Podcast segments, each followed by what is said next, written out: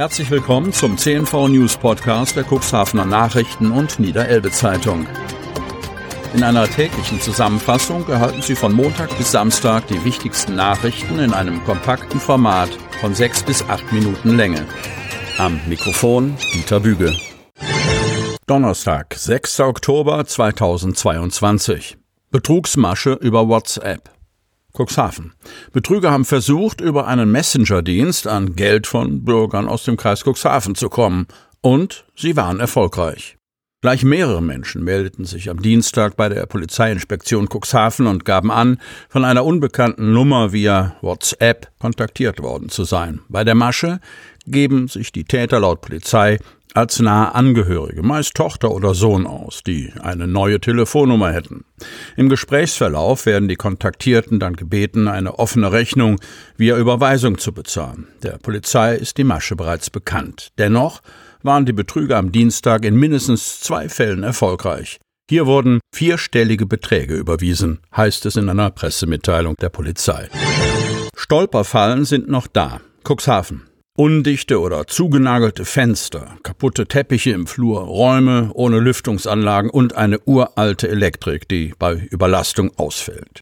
So stellte sich der Zustand der berufsbildenden Schulen Cuxhaven vor einem Jahr dar. Besonders der kaputte Teppich im Obergeschoss galt als eine Gefahrenquelle im schulbetrieblichen Ablauf. Michael Take, Kreisrat des Landkreises, erklärte damals, das Thema Teppichanlage gehen wir jetzt an. Der Austausch soll noch in diesem Jahr angeschoben und umgesetzt werden.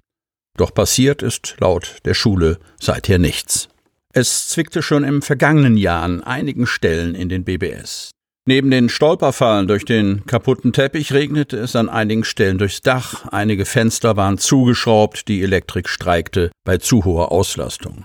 Der Landkreis Cuxhaven wusste über die Dringlichkeit der Sanierungs- und Renovierungsarbeiten Bescheid. Dazu erklärte Kreisrat Take, wir haben einen Sanierungsstau und insgesamt mehr als 300 Liegenschaften, bei denen Baumaßnahmen anstehen. Vorrangig werden die Maßnahmen vollzogen, bei denen die Rechtssicherheit nicht mehr gegeben ist oder wo Gefahr in Verzug ist, wie beispielsweise bei Brandschutzsachen.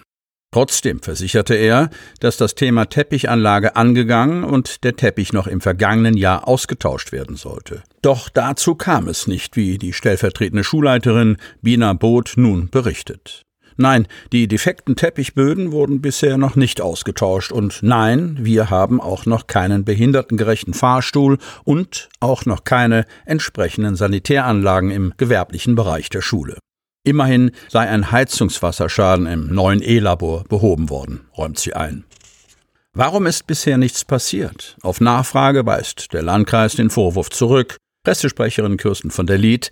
Das Dach wurde inzwischen repariert und für die Bodenbelagsarbeiten wurde gerade der Auftrag erteilt. Die Vergabe dafür hat sich leider verzögert, weil die Ausschreibung erst in einem zweiten Anlauf erfolgreich war.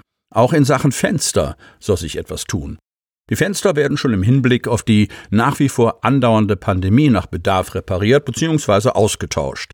Eine ausreichende Lüftung einerseits und gut schließende Fenster andererseits wollen wir auch in diesem Winter gewährleisten. Auf den behindertengerechten Fahrstuhl muss die BBS Cuxhaven allerdings noch eine Weile warten. Hinsichtlich des Aufzugs sind wir in enger Abstimmung mit einer Fachfirma, die uns bereits signalisiert hat, dass entweder die Ertüchtigung oder aber ein Austausch grundsätzlich möglich sind. Wir warten momentan auf ein Konzept und damit verbunden auf ein Angebot, erklärte die Pressesprecherin. Verdi verhindert Hechthausens Herbstzauber. Herbstzauber. Das hört sich schön an, gibt's aber in Hechthausen am kommenden Sonntag nun doch nicht. Eigentlich sollten Geschäfte und Vereine am 9. Oktober eine Möglichkeit haben, sich zu präsentieren, doch diese Idee scheitert an der Gewerkschaft Verdi.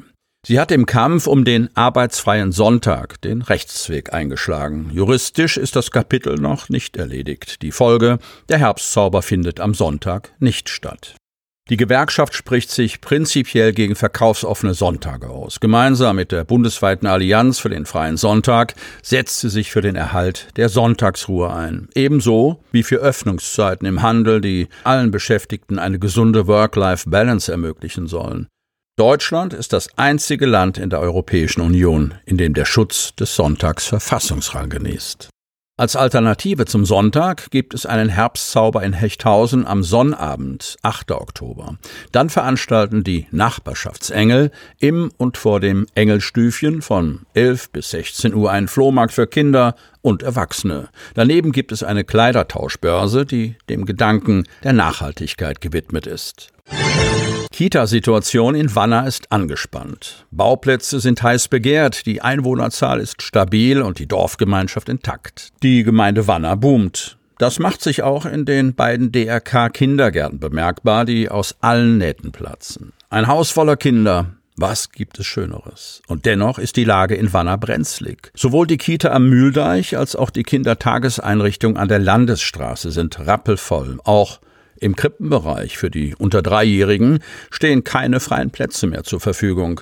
Die Situation ist in der Tat angespannt, bestätigt Wanners Gemeindedirektor Sönke Westphal.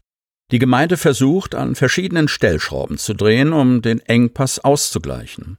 Weil es keine Möglichkeiten mehr gibt, die Einrichtung in Wanner räumlich zu erweitern, rückt die Nachbargemeinde Nordleder in den Mittelpunkt. Der Gemeinderat Nordleder hat unlängst beschlossen, eine Erweiterung des dortigen Kindergartens anzustreben. Dadurch erhoffen wir uns auch eine Entlastung der Kindertagesstätten in Wanner, erklärt Westphal. Dieser Weg ist sinnvoll, denn auch Wanners Nachbardorf ist auf Wachstumskurs und hat ein neues Baugebiet auf den Weg gebracht. Und Verbindungen zwischen den beiden Gemeinden gibt es schon jetzt. So besuchen derzeit zehn Kinder aus Nordleder die Kitas in Wanner. Zusätzliche Entlastung in Sachen Kitaplätze könnte der neue Waldkindergarten des Förderkreises Waldorfpädagogik Land Hadeln bringen. Am Feuerstättenweg auf einem Waldgrundstück soll die Einrichtung aufgebaut werden. Die Kinder sind ganzjährig in der Natur. Ein Bauwagen dient als Schutz- und Bildungsraum. Insgesamt 15 Kitaplätze sind geplant. Weil die Lieferzeiten für den Bauwagen 28 bis 30 Wochen betragen, musste jedoch eine Übergangslösung her. Diese wurde mit dem Gemeindegebäude am Mühlendeich gefunden. Sie hörten den Podcast der CNV Medien. Redaktionsleitung Ulrich Rode und Christoph Käfer. Produktion Win Marketing, Agentur für Text- und Audioproduktion